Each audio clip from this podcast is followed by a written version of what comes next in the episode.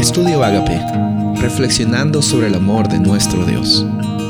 El título de hoy es Primicias de los que durmieron, Primera de Corintios 15, 20. Mas ahora Cristo ha resucitado de los muertos. Primicias de los que durmieron es hecho. En el Antiguo Testamento existía una ofrenda de las primicias. Era una práctica en la agricultura de Israel que tenía como propósito mostrar la provisión de Dios. Tenía un, significado teológico, un significado religioso grande. Mostraba de que Dios era el que proveía, que era misericordioso y que había confiado a las personas a cultivar de la tierra y vivir de ese cultivo.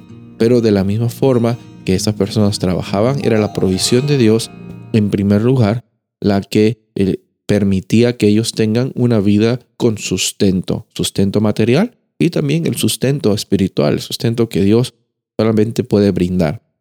Entonces, cuando Pablo usa esta palabra primicia para compararla con la resurrección de Cristo Jesús, es el ejemplo de la provisión de Dios y del plan de salvación para que tú tengas hoy día la oportunidad de eh, estar asegurado, vivir firme con la certeza de que así como Cristo resucitó, todas las personas que creen en Él, que se aferran en la realidad de Jesús como el sacrificio, van a también pasar por esta experiencia de resurrección, a una vida glorificada, una vida que tiene totalmente ausencia de problemas, ausencia de pecado y totalmente eh, con la presencia de Dios en nuestros corazones, desde lo más profundo de nuestro corazón.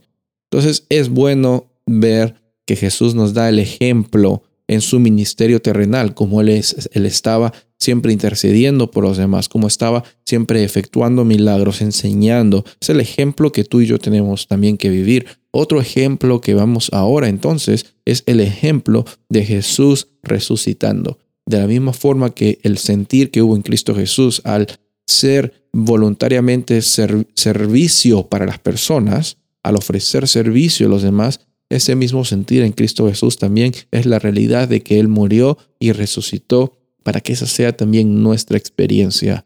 Morir al pasado, morir al yo, morir al pecado y nacer en una novedad de vida. Y si incluso pasamos por la experiencia de la muerte terrenal, que es como un sueño para Dios, en Cristo Jesús también vamos a vencer esta realidad de la muerte vamos a vencerla, porque no hemos sido creados para morir, hemos sido creados para vivir, vivir una vida presente con abundancia y una vida en cada momento bendecida por la presencia de Dios en nuestras vidas.